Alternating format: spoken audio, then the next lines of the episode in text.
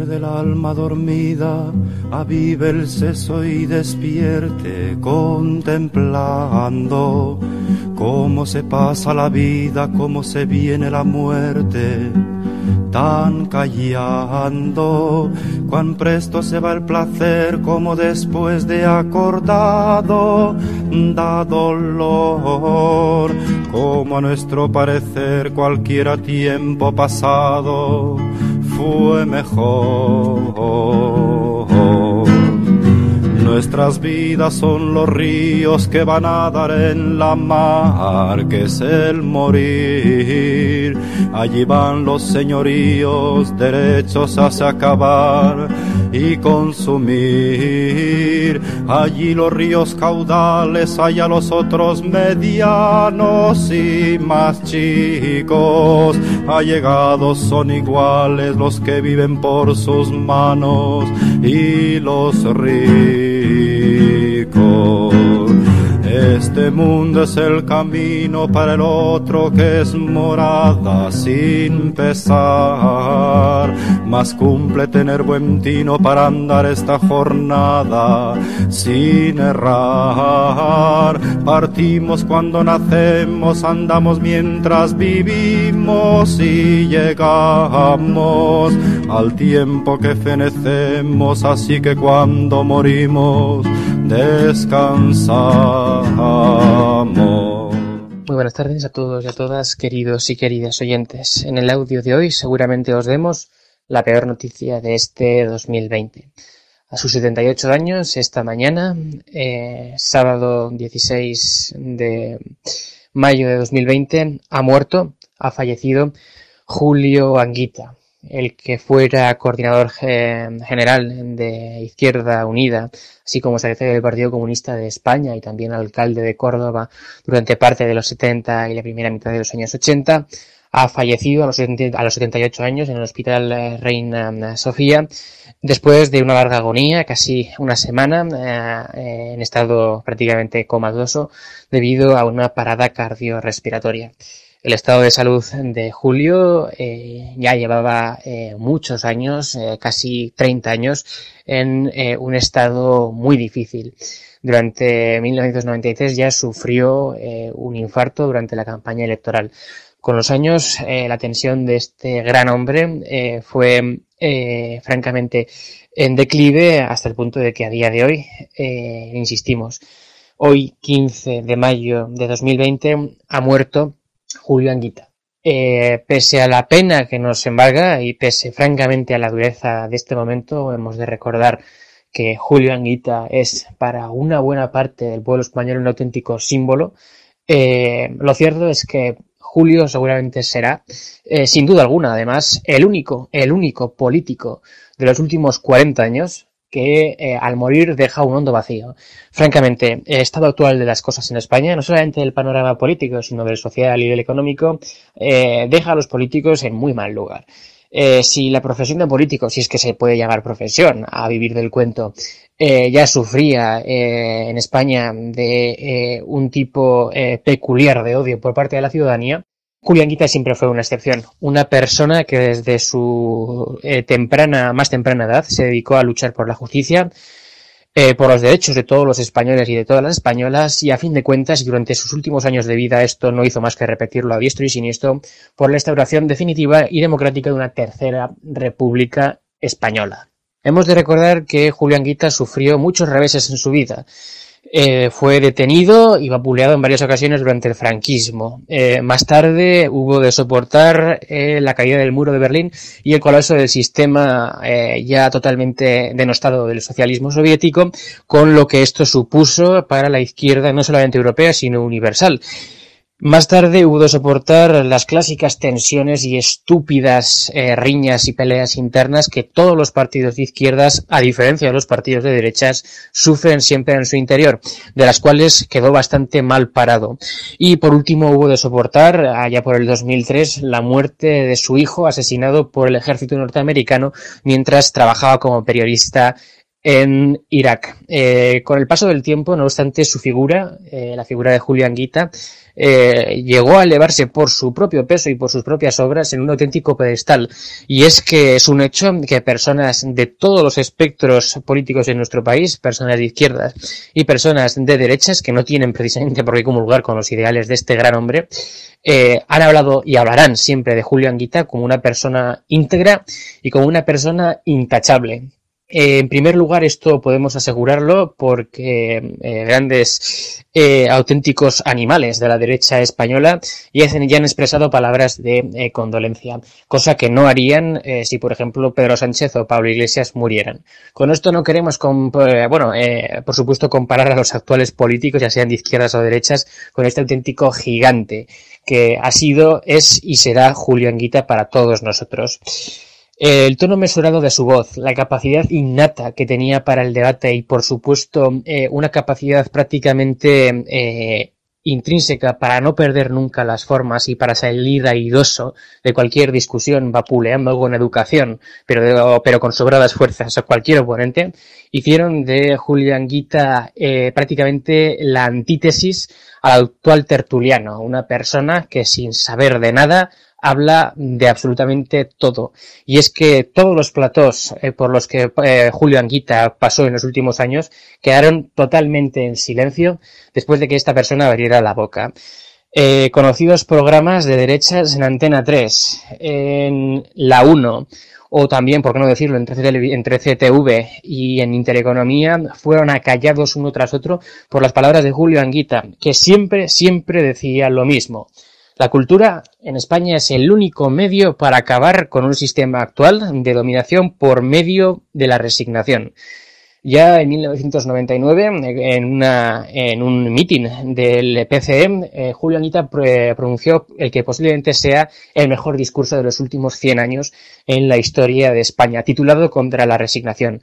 Podéis encontrarlo en Internet, dura escasamente 25 minutos y francamente, desde el primer hasta el último segundo de discurso, es un auténtico tesoro.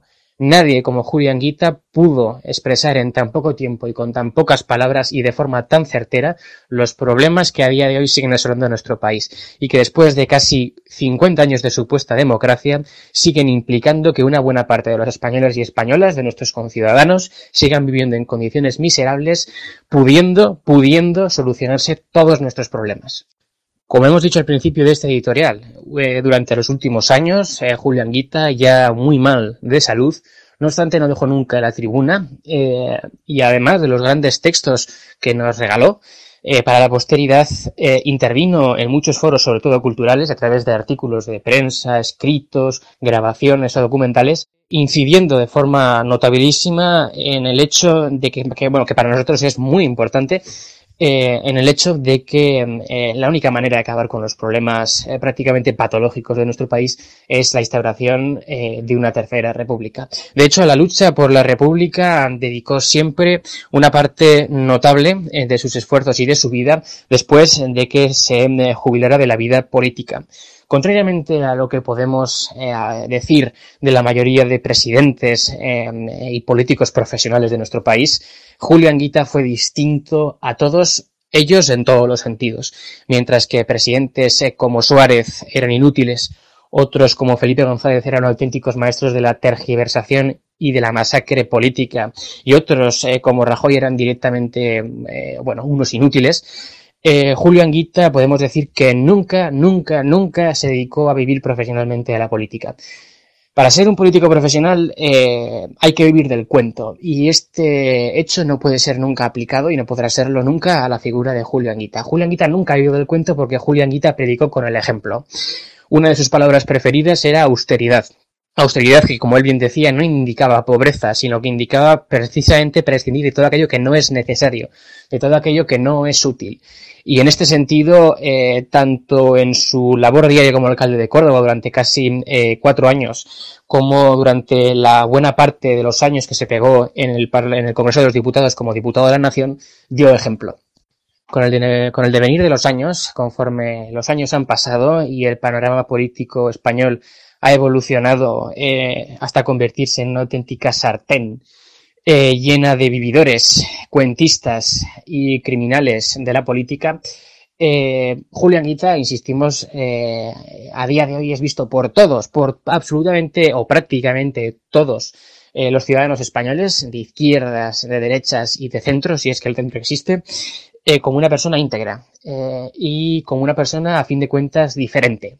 Y es precisamente y seguramente la diferencia eh, de, de, escuchar a Julio Anguita, de escuchar el tono mesurado de sus palabras, de escuchar sus discursos improvisados pero siempre estructurados y profundamente éticos, eh, comparándolos con, por ejemplo, el discurso profundo del odio de personas que están a día, a día, a día de hoy en Vox, o de comprobar la capacidad para actuar como una veleta de los eh, cuentistas de ciudadanos, de comprobar cómo la gente, o al menos los que en el año 2012, en el 15M, eh, se estrenaron como auténticos halcones de la política izquierdista a día de hoy se han acomodado de forma asquerosa y cómo los del PSOE siguen a día de hoy convertidos en una veleta para la izquierda y para la derecha españolas, a día de hoy comparar a esta persona con todos estos vividores que en buena parte eh, siguen rigiendo nuestros destinos, como país lo convierte, si cabe, aún más en una persona eh, mejor, su recuerdo, insistimos, siempre perdurará. Cuando el nombre de Julio Anguita es nombrado a día de hoy en España y más, y más, más ahora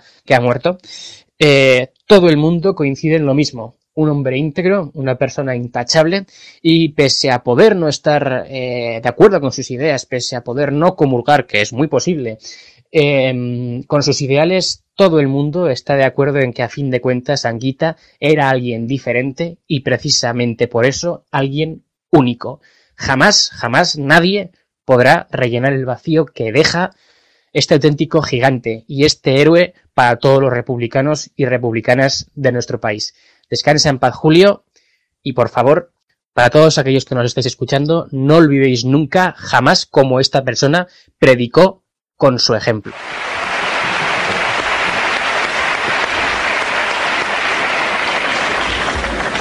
Buenas noches.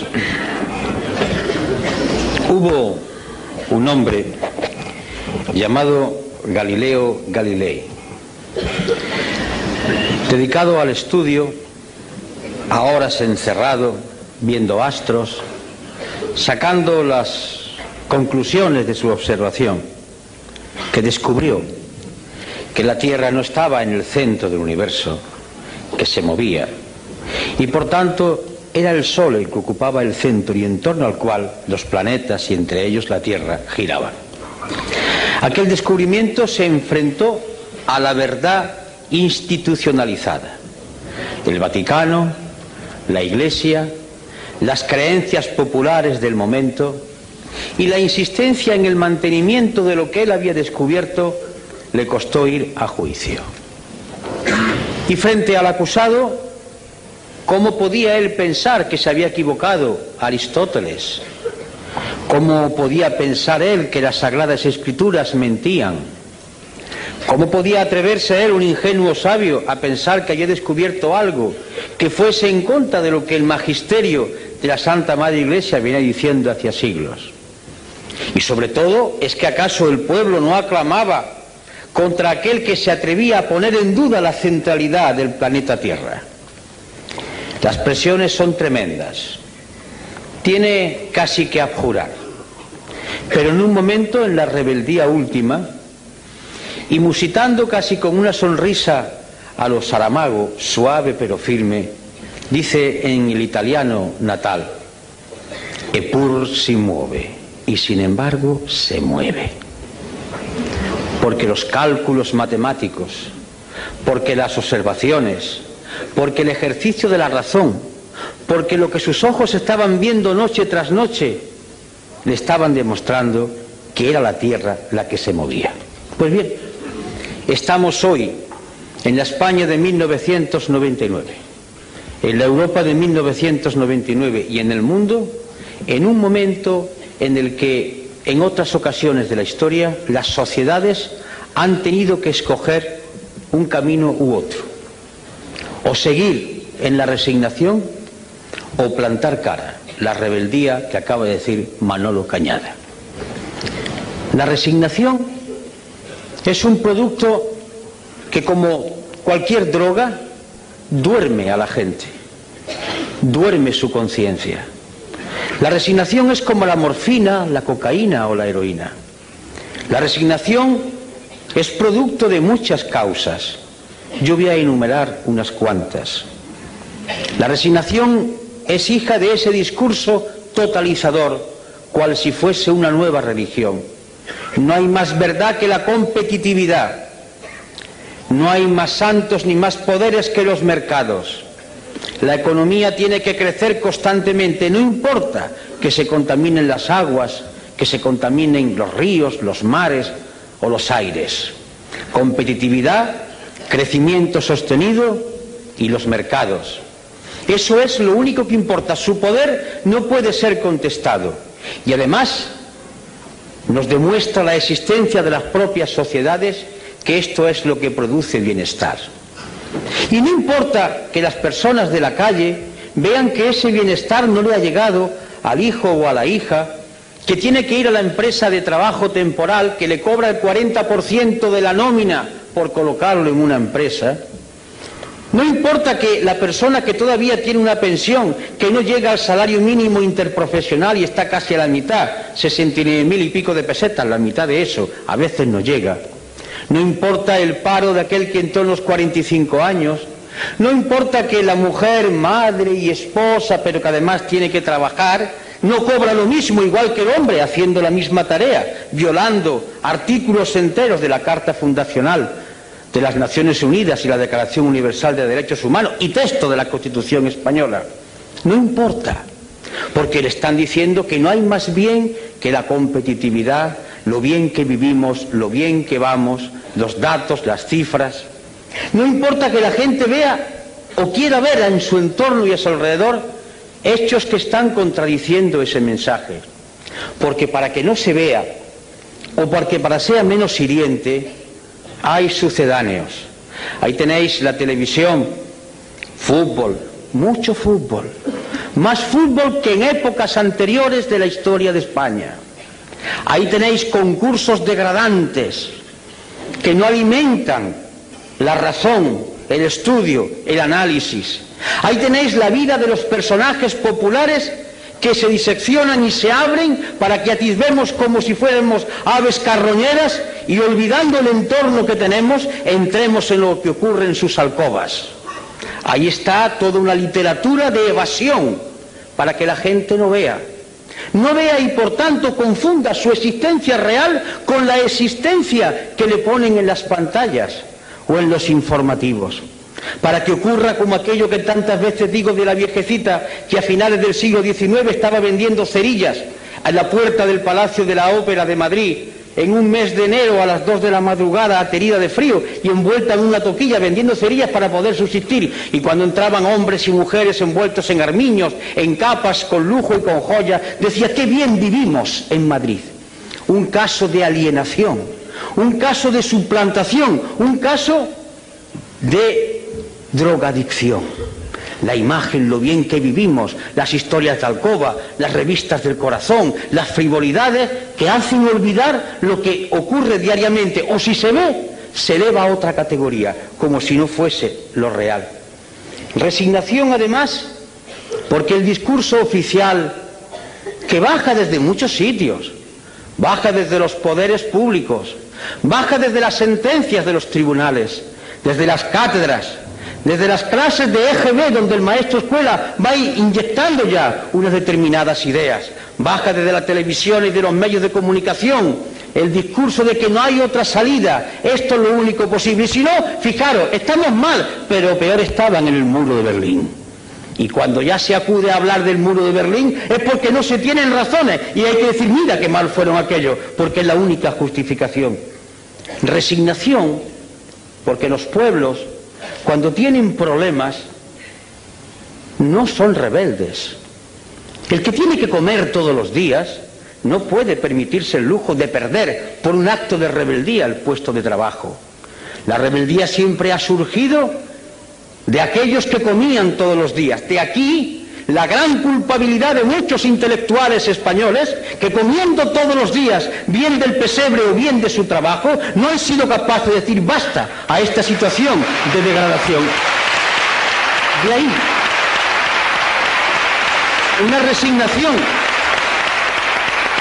Una resignación que nace de la evidencia diaria, del paro que es cierto, de ese paro que dicen que se reduce porque la estadística dice que cuando una persona trabaja dos horas a la semana ya no está parado.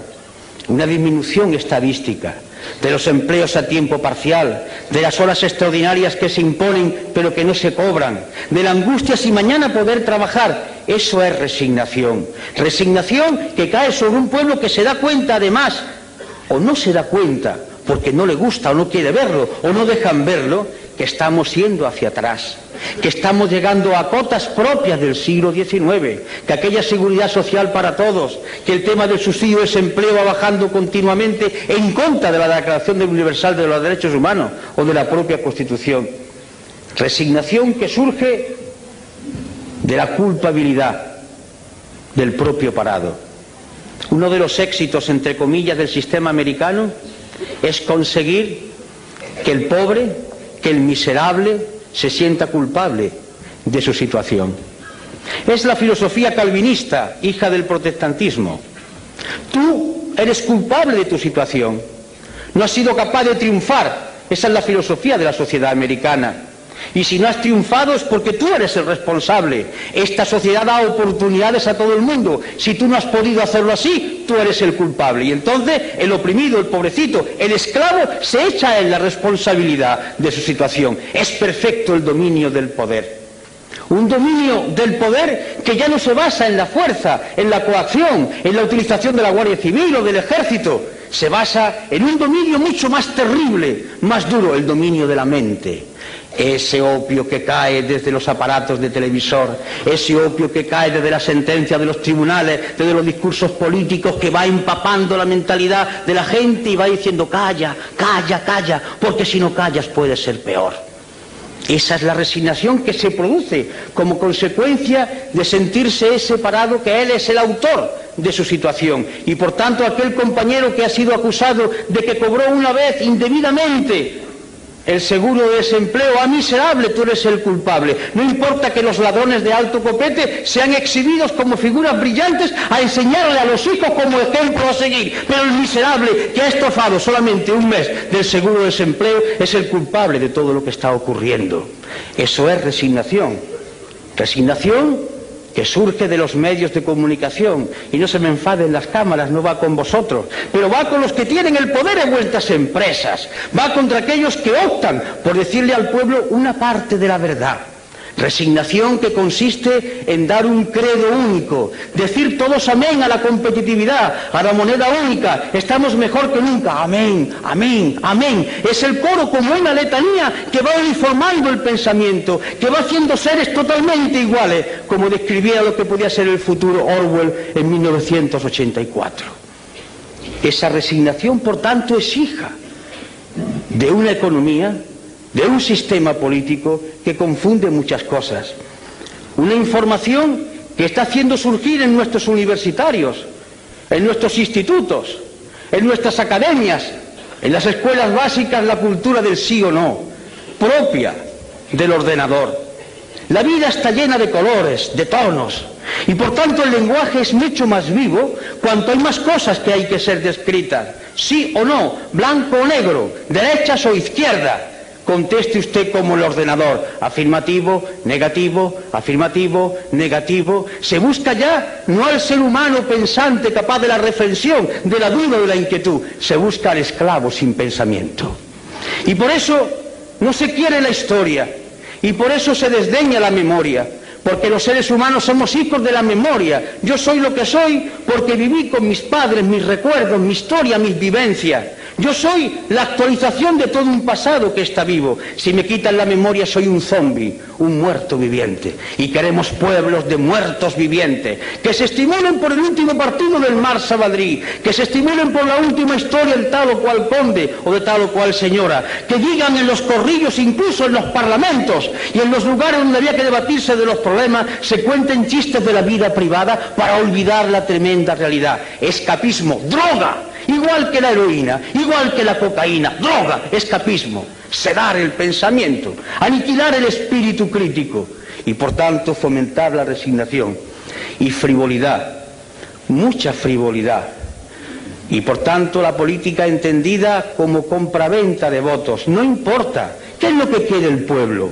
al pueblo al cual convenientemente se le va a decir lo que quiere a través de determinados medios. Más fútbol, pues más fútbol. Pero es que yo pienso que no, es que tú tienes que decir lo que le gusta al pueblo al cual yo, mediante medios de comunicación finísimos, le voy diciendo qué es lo que le conviene. Pero yo represento un proyecto, yo quiero explicar un proyecto, yo quiero dirigir a mi pueblo del cual formo parte para decirle el punto de vista de nuestra organización. No, no, no, lo que conviene es que ganes votos. Eso no está bien dicho. Tienes que ser respetable, tienes que hablar y decirlo políticamente correcto, el buen tono, como el chico de, de la burguesía del siglo XIX. Niño, eso no se hace, eso no se dice, tú lo haces por bajo cuerda porque todo debe permanecer como si aquí no ocurriera nada. Es decir, la cultura de la hipocresía. Crear una sociedad hipócrita que miente a sabienda, que sabe que está diciendo algo que nadie cree, pero lo importante no es decirlo, lo importante es que hay que hacerlo, pero que no se diga. Y ese cáncer va avanzando, degradando, corrompiendo y aniquilando las fuerzas para combatir. Y ese es un camino, sin duda dulce, es la muerte lenta, como se consume un brasero, como van muriendo aquellos que beben la cicuta, muerte que le dieron al gran Sócrates. Es, va durmiendo paulatinamente todo el organismo y se muere uno con la sonrisa en los labios, pero muere. Y el otro camino es lo que ha dicho Manolo, rebeldía. Pero la rebeldía no es un gesto altisonante, no es un grito, no es un insulto, no es una pedrada, no es una mala contestación, es mucho más profundo. La rebeldía es un grito de la inteligencia y de la voluntad que dice, y lo voy a decir en Román Paladino, no me da la gana de decirle que sí a esta actual situación. ¿Por qué? Porque no quiero y me niego a decirle que sí, porque entiendo que puede haber otra situación y por tanto yo no asumo esta podedumbre y no participo de ella y lucho contra ella. Y esta actitud es una actitud intelectual. Y cuando digo intelectual no quiero hablar de universitario, de la mente de cualquier ser humano. Es un posicionamiento que nace de la mente y del corazón, del fuego, del querer cambiar. Esta es la rebeldía fundamental. Lo otro son voces, son chillidos, son insultos, son grannidos. Dale caña, circo romano. No, no. La rebeldía no es ni más ni menos que el posicionamiento con otros valores y la decisión de hacerle frente. Rebeldía para decir que no aceptamos que la competitividad y el mercado sean los que rijan los destinos de las sociedades, que entendemos que hay una Declaración Universal de Derechos Humanos que tiene que cumplirse, y que eso significa sociedad de pleno empleo, donde el, hombre y la mujer sean exactamente iguales, donde no haya marginados y que costará mucho tiempo y mucho sacrificio, pero es hermoso luchar, incluso morir por eso, porque morir tenemos que morir, muramos por lo menos luchando por un ideal noble y no consumiéndonos como un brasero. Y significa esa rebeldía fundacional en cuanto a entidad humana significa defender con esa suave ironía, con esa tranquilidad que el maestro Saramago hace, porque es una gloria verlo contestar a los periodistas con esa suave ironía, con esa tremenda dureza de fondo, pero flexibilidad en el lenguaje. Significa defender que hay valores que deben ser mantenidos, el hermoso valor de la igualdad. Como decía uno, la sangre es roja y todos la tenemos roja, no hay sangre azul. Y además, como decía otro, todos los corazones, salvo alguna excepción, están en la izquierda. Por tanto, esa igualdad, igualdad que hace que los seres humanos nazcan de la misma manera. Una igualdad esencial, no igualitarismo. Y por tanto, dignidad de la persona por ser lo que es, persona. Y junto a la igualdad, la libertad, pero hablar de libertad es algo muy grande, porque libertad es asumir que se tiene la conciencia libre, que no es lo mismo que libertad de conciencia. La conciencia libre significa que yo puedo decidir si yo tengo todos los elementos para formular mi decisión. Estoy bien informado, estoy bien formado, me alimento todos los días, tengo un techo donde guarecerme, tengo una ropa que ponerme y una vez que tengo mis necesidades más elementales satisfechas, yo puedo empezar a pensar para ser un hombre libre. Porque si yo tengo que buscar el trabajo trampeando como sea, poniéndome en la cola del paro, vendiéndome por cuatro perras porque tengo que comer los míos y yo, yo no soy hombre libre aunque mañana me permitan que vaya a votar en las urnas. Yo voy movido por mi hambre, por mi necesidad de tener que venderme en cada momento para el trabajo. Y junto a la libertad, en sentido espléndido de la palabra, la justicia. Y no hablo de tribunales de justicia, hablo de eso tan sencillo de dar a cada uno lo suyo, que impere el derecho, que no haya distinciones, que todo el mundo sea medido por igual rasero, por el rasero de la ley. La justicia que consiste además en que se conforma una sociedad la ley es la que puede hacer posible que conviva la gente en sociedad, mientras que la ley sea justa y se aplique con justicia a todos igual. Solidaridad. Es un mensaje que nos puede hermanar a todos, a todos aquellos que hablaban del internacionalismo proletario, que sigue estando vigente.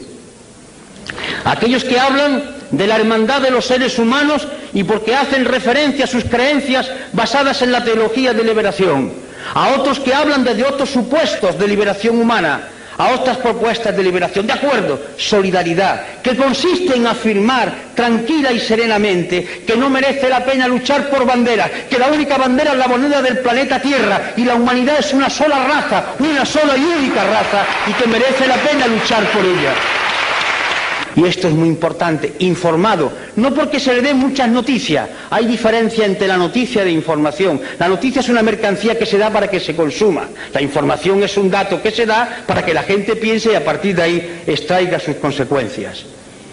Y desde la izquierda, hablar de austeridad. A mí particularmente me gusta esta palabra.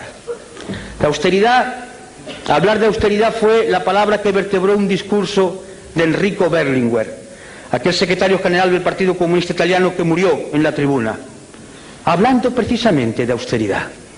La austeridad en el sentido romano, mediterráneo. Austeridad no es miseria.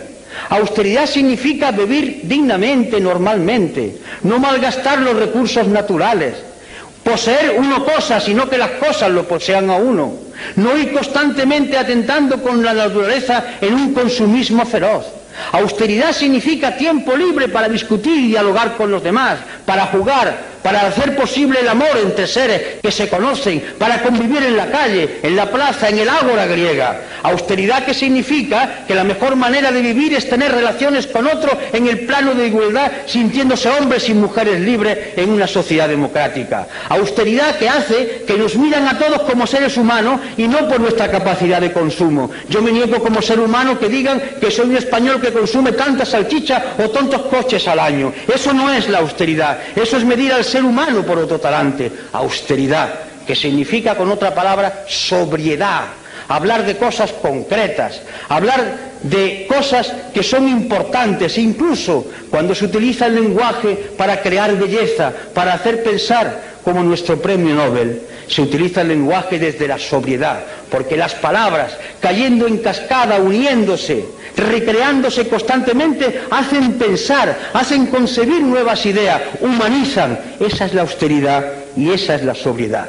Y a partir de ahí es cuando comienza el discurso y la propuesta, la sociedad de pleno empleo, el desarrollo sostenible, el reparto del trabajo, es decir, el discurso rojo, verde, violeta, el discurso de la paz, paz, y la paz no es la ausencia de guerra. La paz, por ejemplo, es que el día 9 estemos llenando rota, porque quieren transformar la base militar en una superbase, violando el punto tercero de lo que acordó el pueblo español en el referéndum en 1986. La paz significa que mañana 1.200 hombres y aviones españoles que cuestan un dinero no puedan entrar en la antigua Yugoslavia, porque no han sido consultados las Cortes Generales y porque se ha violado nuevamente el artículo 62 de la Constitución.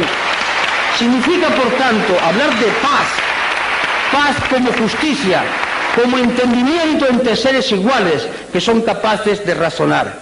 Y bien, los mecanismos son los de siempre. La movilización. ¿Qué es movilizar? Desde la izquierda, siempre movilizar no ha sido solo llenar las calles de gente, que también. Movilizar ha sido concienciar. Nosotros existimos, los que queremos pensar por nuestra cuenta, para perturbar a los demás. Si hay aquí algún creyente, me dirijo a él o a ella, para recordarle la frase que hoy explicaba yo en la universidad cuando una, una, persona, un compañero que era representante, parece, de la teología de la liberación, me preguntaba, y le recordaba yo un pasaje del Evangelio, de mi época pasada, soy conocedor. Decía, mirad, una de las cosas que figura en el Evangelio cuando le preguntan a Jesús de Galilea, ¿tú qué has venido aquí a traer la paz? Dice, yo no, he venido a traer la guerra. ¿Y qué quería decir? He venido a concienciar, a perturbar. Nosotros no queremos gente tranquila, drogada. Queremos gente que inquieta. Venimos a perturbar, a agitar cerebro, a mover conciencia. Existimos en la medida que movilicemos el pensamiento. Como decía en aquella iglesia que en el barrio Naranjo de Córdoba, levántate y piensa en lo más revolucionario que he visto en mi vida, porque la rebeldía empieza aquí, en la cabeza que dice, no sirvo, no me da la gana, no quiero asumir estos valores. Movilización que significa, por tanto, ese esfuerzo por pensar y por hacer pensar. Los grandes revolucionarios de la historia, la característica fundamental fue que hicieron pensar. La revolución la hicieron las gentes, las masas, los colectivos, pero el valor de ellos es el pensamiento que pusieron en marcha, es el concepto de la movilización en torno a lo concreto y con las alianzas de todo el pueblo. Por eso hacemos llamamientos, queremos unidad, pero no para repartirse sillones, para hacer programas de transformación. ¿Qué hacemos en el pueblo? ¿Qué hacemos en la comunidad autónoma? ¿Qué hacemos en España? ¿Qué hacemos en Europa? Alianzas. Alianzas entre gentes que coinciden básicamente, parece ser, por lo menos teóricamente, en que quiere cambiar el mundo. Pongámonos de acuerdo que podemos cambiar ahora, pero cambiar un sillón por otro, eso ya no es correcto, eso lo hacen los otros, desde tiempo inmemorial. Y por último, la cultura. La palabra cultura viene de cultivo, cultivarse, hacerse ser humano cada día más. La cultura no es saber muchas cosas. La cultura es captar todo aquello que la humanidad ha ido produciendo y que nos mueve desde el arte al estremecimiento por degustar la belleza, a entender cómo la humanidad ha ido superando determinados problemas. Un hombre culto no es un hombre que esté rodeado de libros, que también puede ser. Un hombre culto es un hombre que mira al mundo con mirada independiente y libre. Un hombre culto puede ser un campesino de nuestras tierras, cuando revina palabras que utilizan en mi tierra, está pensando, pero sabe calcular las cosas, piensa como quiere, es un hombre que tiene un tipo de cultura. Y ese hombre que a lo mejor no sabe leer, le puede dar la mano a otro culto de la universidad, que sabe más cosas, pero está en la onda de la cultura, porque ambos confluyen desde su sentido de hombres libres con capacidad para pensar. Y en fin, en el acto de hoy, donde ahora va a tomar la palabra el maestro Saramago, y dicho con todo cariño, en el sentido de ejercicio de sencillez y de hondura, la voz de Izquierda Unida esta noche no ha hablado de programas, ni Manolo ni yo. Hemos hablado, y os lo confieso, de lo que nos mueve a nosotros, a él, a mí, a José y a los demás compañeros y compañeras. No sé lo que ocurrirá en los próximos meses o en los próximos años, pero la decisión de mantener este discurso es firme por nuestra parte. La vamos a seguir manteniendo, no lo pensamos cambiar. Y dulzores de esta vida trabajada que tenemos.